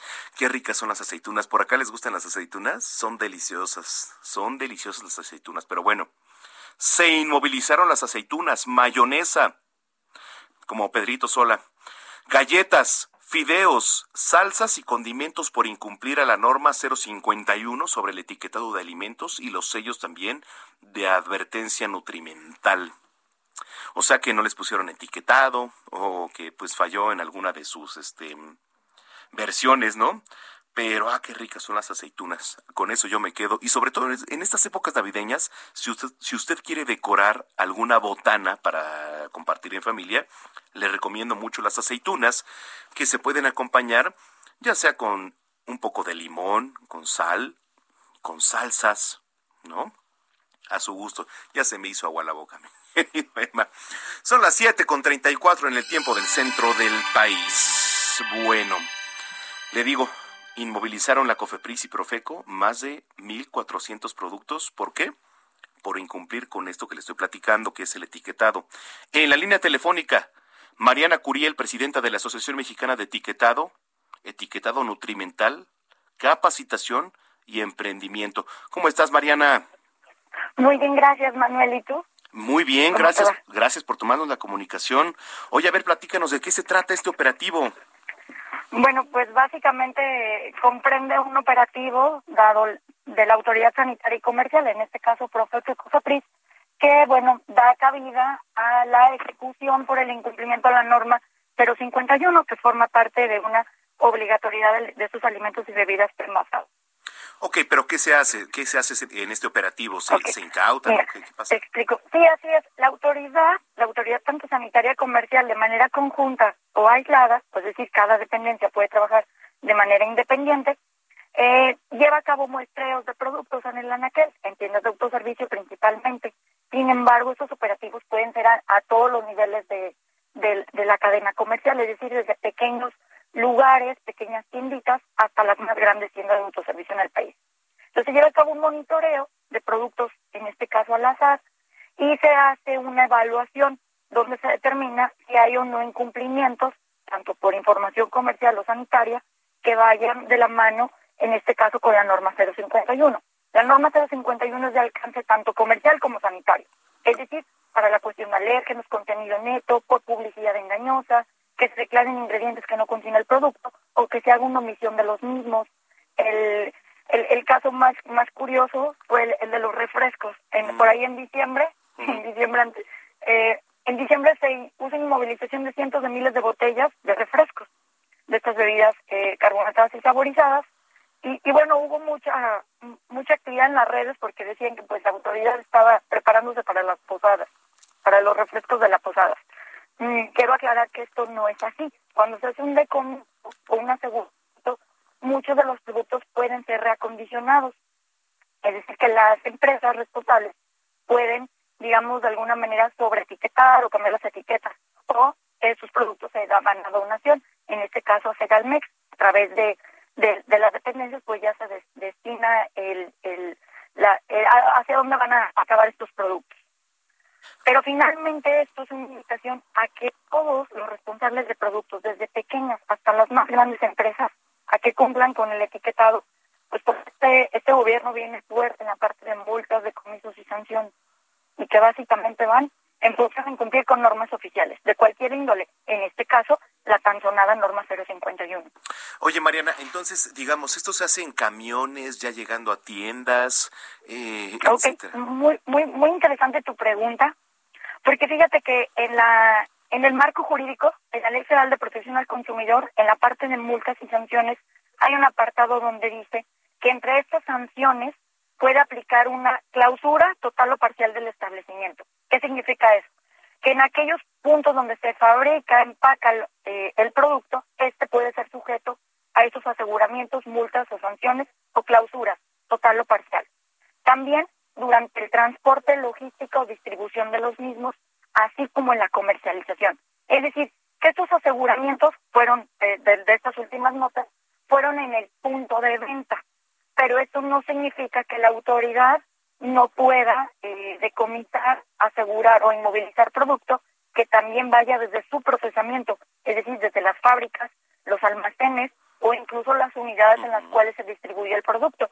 Y eso es un punto muy importante porque en la mayoría de los casos vemos que la ejecución de estos sellos, de hablando de los sellos o de los eh, anuncios de inmovilización o de comiso, son en el punto de venta.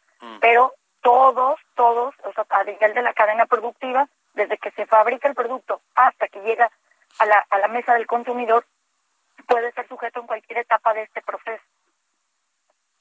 Oye, Mariana, eh, ¿cómo ha impactado el tema del etiquetado en todos los productos? Porque ahora vamos al supermercado y pues digo, absolutamente todos dicen, oh, alto, bueno, exceso de calorías, exceso de azúcares, exceso de esto, de que del otro. ¿Cómo ha impactado? ¿Realmente crees que el consumidor eh, valore un poco más a través de su compra? Fíjate que hay, aquí te puedo hablar de varias vertientes, porque hay publicaciones estudios que tenemos donde se refleja un cambio en la modificación de los hábitos de consumo, pero también hay otros estudios que nos arrojan lo contrario. Es decir, no podríamos generalizar hasta ahorita que realmente el etiquetado ha sido una herramienta que ha servido para combatir la obesidad, el sobrepeso, la diabetes o las enfermedades relacionadas a los malos hábitos alimenticios y a la falta de ejercicio. Eh, yo, yo, yo te puedo hablar como ah, desde, desde ahora sí que desde el punto de vista más imparcial que, que puedas tener, pero como experta en el tema, es que justamente el que, pro- el que el producto, el alimento bebida no alcohólica, no contenga sellos o leyendas, no necesariamente lo hace mejor que un producto que tenga más sellos. Y esto es por un punto muy importante, porque muchas empresas que lograron evadir sellos o leyendas de advertencia fue incrementando los valores calóricos y puede sonar muy absurdo, pero esto va en función a que entre más calorías tenga el producto, mientras no sobrepase las 275 para productos sólidos o 70 para productos líquidos, 70 kilocalorías, al aumentar la las calorías del producto, aumenta la cantidad de grasas, azúcares y sodio que puede contener un producto. Entonces, digamos que la política de salud pública establecida por el actual gobierno y por gobiernos anteriores que, que son responsables de este nuevo etiquetado no es como digamos la, la mejor decisión que pudieron haber tomado para combatir estos problemas de salud pública. Correcto. Desde, desde el punto de vista que para evadirse ellos tienes que aumentar las calorías, pues ya desde estamos mal, porque pues generalmente el consumidor va a estar consumiendo más nutrimentos críticos, sodio, grasas, grasas saturadas, grasas trans, azúcares, en función a otros productos que potencialmente pueden tener más sellos y que tienen menos contenidos calóricos. Sí, y es fíjate- algo incongruente. Fíjate que me vino a la mente, Mariana, porque este, en su momento recuerdas que, por ejemplo, los tabacos o los cigarros eh, sacaron una campaña en donde la publicidad era un poco agresiva, ¿no? En cuanto a las cajas y, y- y venían, este, incluso imágenes, eh, pues de alguna manera poco, pues perturbadoras, ¿no? De alguna manera para, para el consumidor. Y aún así, eh, con esto no bajó el índice de consumo de los de los tabaquistas. No, No, bajó. Y fíjate que es, es un punto muy interesante el que tocas. La, la mayor parte de la estigmatización que se ha dado a las personas que fuman, o la- bueno, bueno, las personas que optan por voluntad propia fumar, eh, y, y la estigmatización de verlos mal, va en función a que prácticamente en todos lados hay una prohibición y hay multas si llegas a fumar en, en lugares cerrados.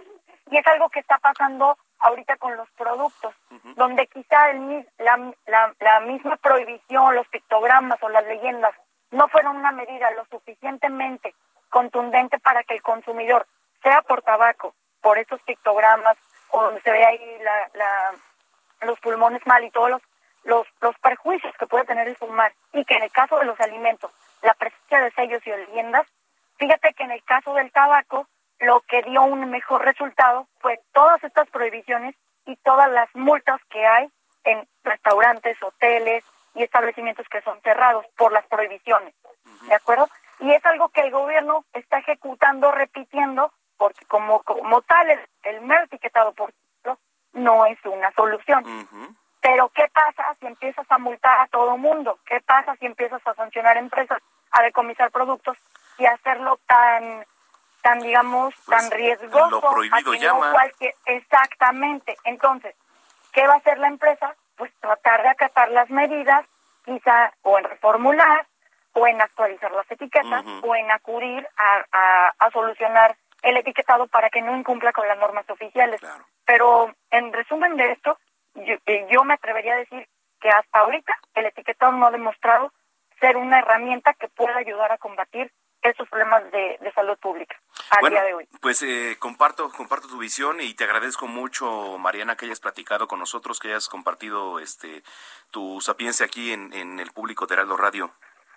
Al contrario, muchas gracias y saludos a todos tus radioescuchas, Manuel. Felices fiestas, un abrazo.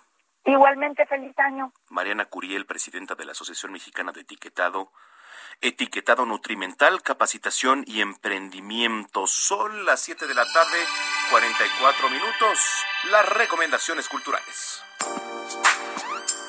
Recomendaciones culturales con Melisa Moreno. La inesperada muerte de una amiga dispara esta novela tapiz donde se entretejen varios tiempos, historias, conversaciones y viajes. Punto de Cruz narra el devenir a adultas en una sociedad atravesada por violencias machistas, clasistas, racistas y medioambientales. Para las protagonistas de este libro, la amistad se vuelve la principal herramienta de cuidado, de sentido, de reparación y también de resistencia. La amistad y el bordado, esta actividad en que las mujeres de cientos de culturas y épocas han encontrado al mismo tiempo la opresión, la represión, la libertad, la comunidad y el arte. Punto de Cruz de Jasmina Barrera es editado por Almadía. Llega a Reforma la muestra fotográfica Ausencia, en la que la fotógrafa Mary Sue Bertel retoma para su trabajo estético el caso de Gema, joven veracruzana que salió de su casa en 2011 para una entrevista de trabajo y hasta hoy no ha sido localizada. En esta muestra la fotógrafa buscó hacer un retrato estético, tanto paradójico como dramático, de la ausencia relacionada con las desapariciones de mujeres en México. Ausencia está integrada por 15 fotografías a color en gran formato, las cuales bordan en la memoria de Gema con títulos estremecedores como gema recortada por sus padres para entregar su retrato a las autoridades, la mirada de una madre, la lucha de un padre, los desaparecidos en México desaparecen múltiples veces o el vestido, donde se puede ver a los padres de la joven con el vestido de 15 años de ella en el centro, en el invernadero familiar que ahora está abandonado. Ausencia permanecerá hasta el 10 de enero del próximo año en el lado poniente del camellón lateral del Paseo de la Reforma, entre la Glorieta de la Palma y Avenida Insurgentes. Navidalia es un parque temático con experiencias para reencontrar la magia de la Navidad, en espacios que combinan los entornos de lo sensorial y lo inmersivo. Los temas del parque te transportarán a cuatro mundos que cobran vida con la luz, tecnología y música. El primer mundo es el europeo, donde Santa te recibe al entrar a esta zona y escuchas los clásicos de la temporada. En el mundo nórdico disfrutarás de escenarios gélidos con pinos, caminos de hielo y la noche escandinava. En la posada mexicana hay un pueblo con mariachi, las piñatas y ponche calientito. Mientras que en el mundo del Medio Oriente descubrirás por qué nació la Navidad. Navidalia 2021 está en la Alameda Poniente Santa Fe hasta el 26 de diciembre. Esta fue la agenda cultural de esta semana. Yo soy Melisa Moreno y me encuentras en arroba melisototota. Nos escuchamos la próxima semana.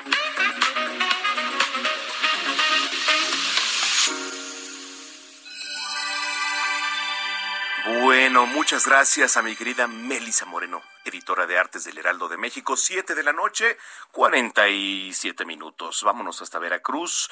Ya vincularon a proceso a Manuel del Río Virgen, este personaje muy ligado a Ricardo Monreal. Juan David Castilla con la información. Adelante, Juan David, ¿cómo estás? Muy buenas noches, este Manuel, te saludo con mucho gusto desde las afueras del penal de Pacho Viejo, municipio de Coatepec. Comentarte que después de una audiencia de aproximadamente 27 horas en las salas de juicios orales, el juez de control Francisco Reyes Contreras ratificó la medida cautelar de prisión preventiva oficiosa contra el colaborador del senador Ricardo Monreal. También, como bien lo mencionó, la comunicación es que eh, Mire, desde ayer aquí en, bueno, no sé si en todas este, sus colonias, usted dígamelo, pero por ejemplo aquí en, en la del Valle, en Narvarte, hemos tenido eh, lo que se le llama ráfagas de corte, unas ráfagas de corte que son, digamos, como unos parpadeos que nos falta la luz y por ejemplo, pues se apaga y se prende la televisión, se va y viene la luz, etcétera, y eso hace que las comunicaciones pues tergiversen un poquito.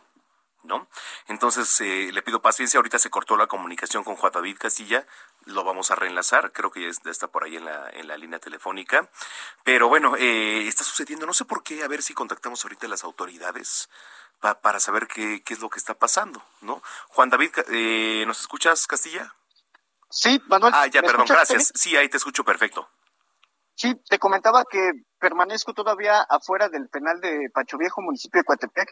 Hemos tenido algunos problemas con la comunicación, a veces se nos va la señal de telefonía, pero comentarte que hace unos momentos fue vinculado a proceso juez de control, eh, determinó, dictó el auto de vinculación a proceso contra José Manuel del Río Virgen, funcionario del Senado de la República, decirte que va a permanecer eh, durante un año en este penal de Pacho Viejo. Todavía no hay información acerca de si será trasladado a otro penal, pero pudimos platicar con el abogado Jorge Reyes Peralta. Él nos mencionaba que la investigación complementaria será por tres meses y que la Fiscalía General del Estado no presentó elementos de prueba que realmente relacionen a su cliente con el asesinato de Remigio Tobar Tobar quien eh, fue candidato de Movimiento Ciudadano a la alcaldía de Cazones de Real y que fue pues, sangrientamente eh, asesinado dos días antes de la contienda electoral del 6 de junio acá en el estado de Veracruz. Manuel, decirte también que platicamos con el líder estatal de Movimiento Ciudadano, Sergio Gil Rullán, y él pues reprobaba esta situación, estaban ellos seguros de que la defensa iba a lograr el auto de no vinculación a proceso, sin embargo, pues este no se logró esta situación, se acaban de retirar en este momento todas estas personalidades de, de esta zona y comentarte que eh, no se ha dicho todavía hasta este momento si eh, se le va a proporcionar algún beneficio toda vez que tenemos información de que fue operado recientemente y pues argumentaba la defensa que no podía estar hacinado en el penal de Pacho Viejo. Sin embargo, todavía no hay más información al respecto y lo que sí te podemos decir es que ya fue vinculado a proceso y va a permanecer aquí con una investigación complementaria de tres meses hasta que se determine lo contrario, Manuel. Híjole, pues vamos a estar muy pendientes de la situación, este, y cambiando de tema radicalmente, Juan David, eh, ¿cómo van las cosas por allá previo ya recibir el año nuevo, cómo va el, puerto por allá, cómo van las cosas, cómo se siente el ambiente en las calles, cómo van las playas, tú que andas por allá. Mira, yo estoy en la zona de Jalapa, la capital de, Veracruz, pero este sí tengo información de que este fin de semana se abarrotaron algunas playas de la zona conurbana Veracruz, Boca del Río. Se ha incrementado de manera considerable eh, la ocupación hotelera eh, también hemos visto que los centros comerciales, la zona centro, por ejemplo, en la ciudad de Jalapa, la zona centro, eh, se observa muchísima gente. Sí ha habido llegada de turistas pese a la pandemia del COVID-19 y la, amenaza del Omicron. Todavía hay llegada de visitantes y sí tenemos reporte de los eh, empresarios hoteleros que están viendo eh, ganancias económicas durante esta temporada. Le estaban apostando a esta temporada para reponerse después de bastante tiempo por la pandemia de COVID-19 y, se ve un panorama eh, bastante bueno para la llegada del, del nuevo año, este Manuel. Sin embargo, pues aquí el tema político sí está bastante fuerte. Correcto, bueno, pues eh, buena descripción, buen panorama, este Juan David, y este un abrazo de parte de la producción, que la pasen muy bien por allá. Un abrazo igualmente, Manuel. Gracias, gracias, Juan David Castilla. Allá en Veracruz, oiga, la noche de este martes 28 de diciembre se dio a conocer en redes sociales un video en donde se aprecia el momento exacto en que una niña es liberada de las escaleras eléctricas de la estación Jamaica del metro, aquí en la capital para los que nos escuchan en la República Mexicana, bueno, pues aquí el, metro pues es el sistema de transporte más utilizado. Y es que según los primeros reportes, a la infante se le quedó atorado el pie en las orillas de la escalera, imagínese. Ya los servicios de emergencia, bueno, pues estuvieron maniobrando por ahí varios minutos, ¿eh? Y en las imágenes que yo le invito a ver a usted a través de www.heraldodemexico.com.mx, pues escucha evidentemente los gritos de la menor y la operación que hicieron las autoridades para proteger su integridad. Y al final, afortunadamente, mire, al final fue entregada a sus padres, recibió la atención médica.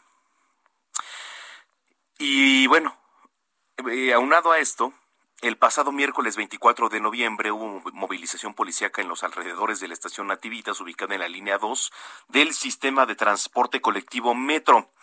Y es que los primeros reportes señalan que una persona se arrojó de las vías del tren aproximadamente a la una de la tarde con 50 minutos, cuando el personal de emergencia comenzó las maniobras de rescate. Mire, eh, me duele decirlo, pero es una situación real aquí en, en la capital. Eh, personas que traen pues diversos problemas utilizan las vías del metro para suicidarse. ¿Y qué cree? Que en el mes de diciembre aumenta el número de suicidios también. Y digo, eh, en todas sus modalidades, ¿eh? pero en el sistema de transporte colectivo también aumenta. Bueno, eh, siempre es necesario acudir a unos expertos. ¿Por qué? Porque, pues ya platicaba yo ayer en Heraldo Televisión con una psicóloga también. en estos tiempos se le dice la época gris, la época gris, el mes de diciembre, que aumentan también los suicidios. Entonces, si usted se siente mal, si usted se siente en desesperación, acuda a un especialista. Es una recomendación nada más. Soy Manuel Zamacón, a nombre de Jesús Martín Mendoza, titular de este espacio. Le doy las gracias. Mañana tenemos una cita aquí en punto de las seis de la tarde. Va a estar por aquí Carlos Allende y el jueves nos escuchamos nosotros, ¿vale? Para seguir debatiendo de todos los temas a nivel nacional. Pásela bien. Y hasta entonces esta canción se llama Pídeme, que me gusta mucho y por eso la, la puse. Se llama Pídeme de Raya Real. Una canción muy taurina, una canción muy taurina y una canción eh, que me gusta mucho. Pásela bien, soy Manuel Zamacón, hasta entonces.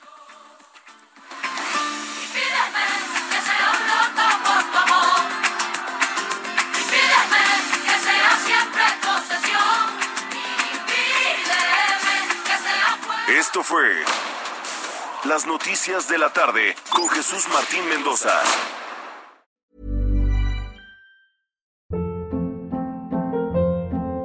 Hold up. What was that? Boring. No flavor. That was as bad as those leftovers you ate all week. Kiki Palmer here, and it's time to say hello to something fresh and guilt-free. Hello Fresh. Jazz up dinner with pecan-crusted chicken or garlic butter shrimp scampi. Now that's music to my mouth. Hello Fresh. Let's get this dinner party started. Discover all the delicious possibilities at hellofresh.com.